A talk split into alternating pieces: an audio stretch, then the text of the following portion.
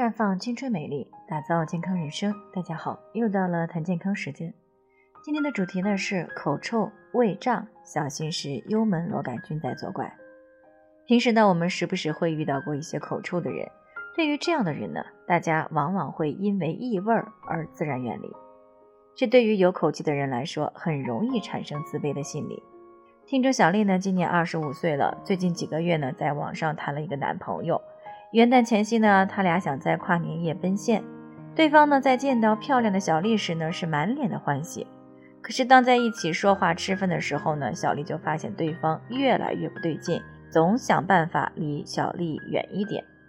本来是约好吃完饭一起跨年的，结果呢，对方却说家里有急事，匆忙间就走掉了。那回到家以后呢，在小丽的追问下呢，对方说实在受不住他一说话那满口的异味儿。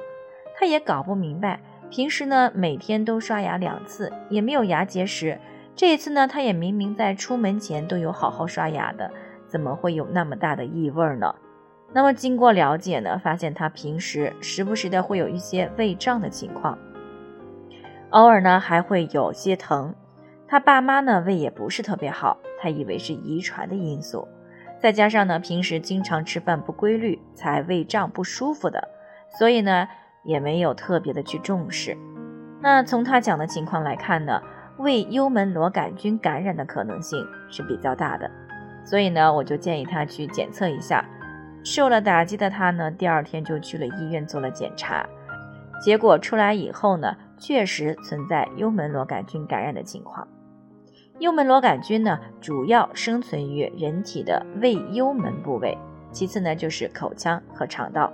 这种细菌感染呀，首先是引起慢性的胃炎，并容易导致胃溃疡和胃萎缩。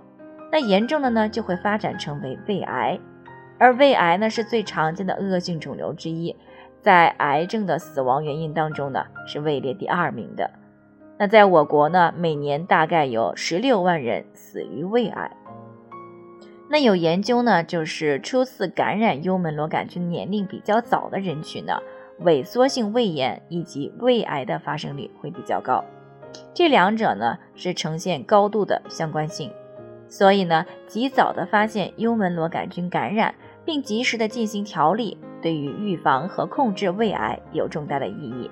那临床中呢，百分之六十七到百分之八十的胃溃疡和百分之九十五的十二指肠溃疡都是由幽门螺杆菌感染而引起的。而感染了幽门螺杆菌之后呢，之所以会出现口臭，是由于它可以在感染者的牙菌斑中生存，会直接产生有臭味的碳化物，从而呢引起口臭。另外呢，由于这个胃的消化出现了问题，食物呢在胃内长时间没有消化而出现发酵，那么胃中的异味呢上逆于口腔，也会引起口臭。所以，如果平时经常口臭，吃饭以后上腹部饱胀、不适或者是疼痛，并且呢还伴有其他不良症状的，比如说嗳气啊、腹胀、反酸，还有食欲减退等情况呢，一定要及时的检查，看是不是存在幽门螺杆菌感染的情况。那这个幽门螺杆菌的感染途径呢，主要就是粪口传播以及口口传播，因此呢，平时一定要做到便后洗手、饭前洗手。要使用公筷夹菜啊，千万不要口对口的给孩子喂饭。这夫妻当中呢，有一个人有感染的，那么双方呢都需要进行调理，以免呀反复交叉感染。最后呢，也给大家提个醒，由于每个人的健康情况都不同，需要具体分析之后呢，才能够给出针对性的解决方案。那如果你也有健康方面的问题想要咨询呢，可以关注我们的微信公众号“普康好女人”。普黄浦江的普康健康的康，添加关注以后回复健康自测，或者呢直接拨打四零零零六零六五六八咨询热线，那么你就可以对自己的身体呢有一个综合性的评判了。